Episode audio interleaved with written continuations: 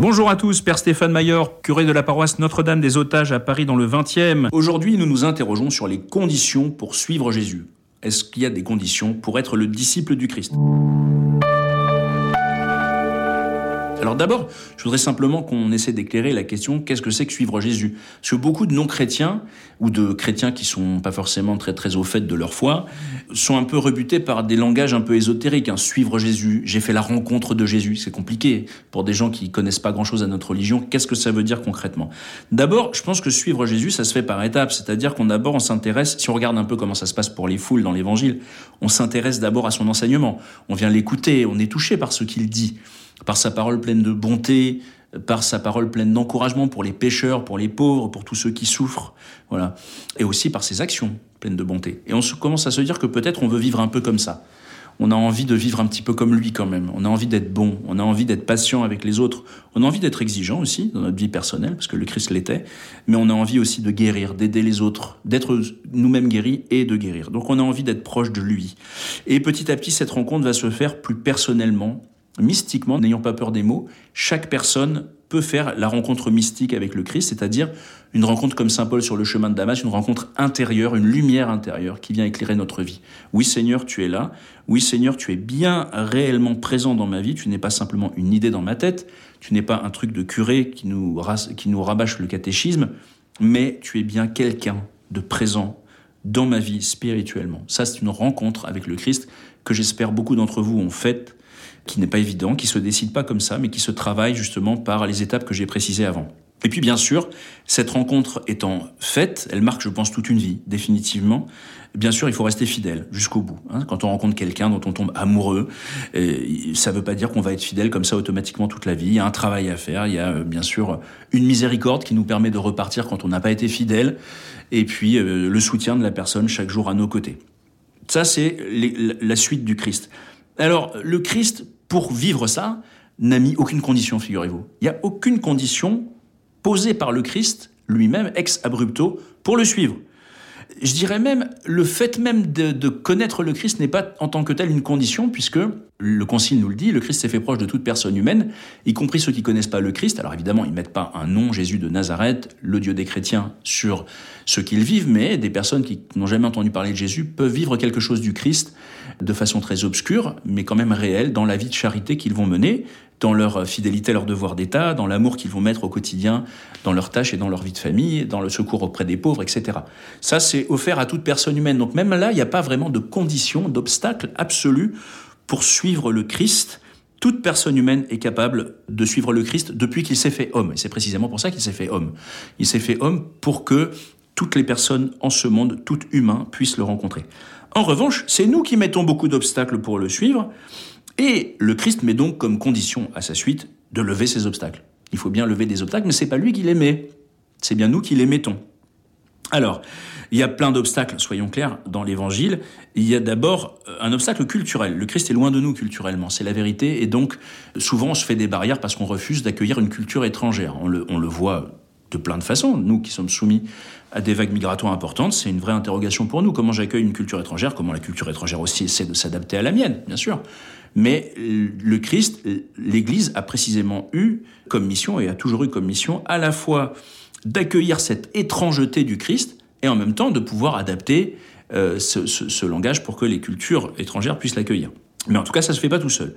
Les richesses sont un vrai obstacle, le Christ nous le dit, hein, avec la scène de, l'homme riche. Hein. c'est un obstacle. Hein. Il est plus facile à un, chameau de passer par le trou d'une aiguille qu'à un riche d'entrer dans le royaume des cieux.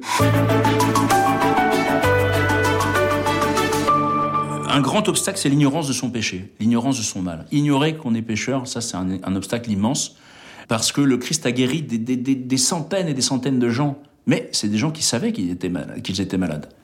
Euh, ils le savaient, ils sont venus voir le Christ, on les a portés jusqu'à lui quand ils ne pouvaient pas marcher, parce qu'ils voulaient être sauvés.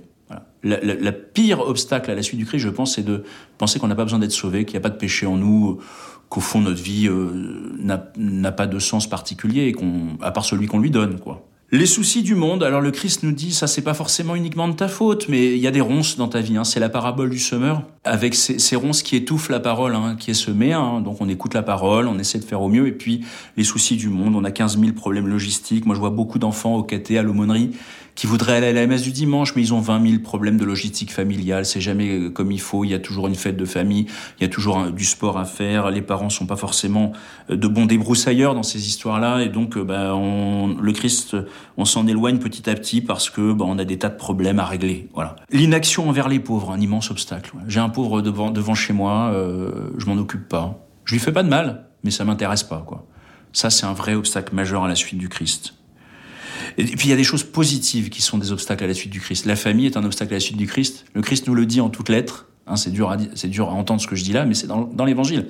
Celui qui me préfère, qui préfère son père et son mère et sa mère à moi, n'est pas digne de moi. Voilà. Donc c'est vraiment le Christ qui le dit. Il dit en fait ta famille, mais non pas en tant que c'est ta famille, mais la façon dont tu la comprends, la façon dont tu la vis, c'est un obstacle. Tu dois complètement changer de vision sur ta propre vie et sur ta famille, et même sur les bonnes choses de ta vie comme ta famille, effectivement, ta femme, tes enfants, euh, ton mari, euh, tes parents. Tu dois complètement renouveler ton regard. Non pas pour les détester, pour les abandonner, mais pour pouvoir les aimer comme vraiment ils méritent d'être aimés.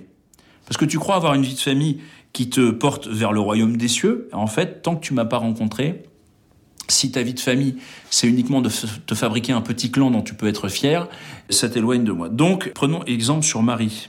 C'est ça qui, qui est l'enjeu pour nous. Marie, c'est quelqu'un qui était fiancé à Joseph, mais qui a toujours mis le Dieu en premier. Et d'ailleurs, elle était prête à tout donner à Dieu Comment cela va-t-il se faire puisque je ne connais pas d'homme Voilà. Elle est fiancée à Joseph, elle aurait pu très bien se dire, euh, bien, euh, Dieu va me donner la grâce d'être la mère de Jésus en fondant une famille avec Joseph et en faisant comme euh, ma cousine Elisabeth, en ayant une vie de couple, voilà, simplement une vie bénie de façon spéciale par le Seigneur. Elle comprend très bien que tout ce qu'elle va vivre va être en dehors simplement de sa relation avec Joseph et que Joseph va être euh, complètement impliqué dans la vie de famille à la demande du Seigneur. C'est le Seigneur lui-même qui va remettre Joseph en selle, en disant si, si, je veux quand même que cet enfant ait une vie de famille normale. Donc c'est important. Mais dans le bon sens, Dieu d'abord, et ensuite la famille s'épanouit sur le roc de la présence de Dieu. Dieu remet les choses dans le bon ordre.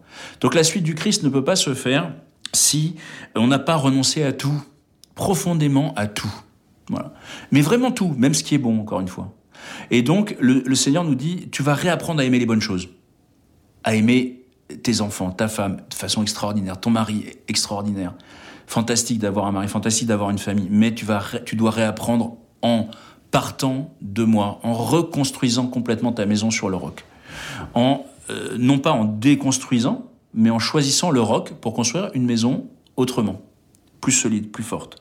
C'est ça la suite du Christ. Hein. Vouloir sur le Christ, c'est pas du tout anodin ça veut dire renoncer à beaucoup de choses, beaucoup d'idées préconçues, beaucoup de plans et de rêveries qu'on avait sur sa propre vie, sur celle des autres. Renoncer au regard des autres sur nous, renoncer à son regard sur soi-même. Renoncer à tout ça pour rentrer uniquement dans le regard que le Christ porte sur nous. Le Christ le vit et l'aima. C'est ce que nous dit Saint Marc quand il voit le jeune homme riche. Voilà.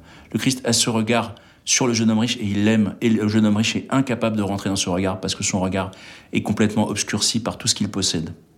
Donc le Christ nous le dit, oui, tu peux me suivre, il n'y a aucun obstacle de mon côté. Tout est de ton côté, il y a un travail à faire, dépouille-toi profondément de tout et suis-moi.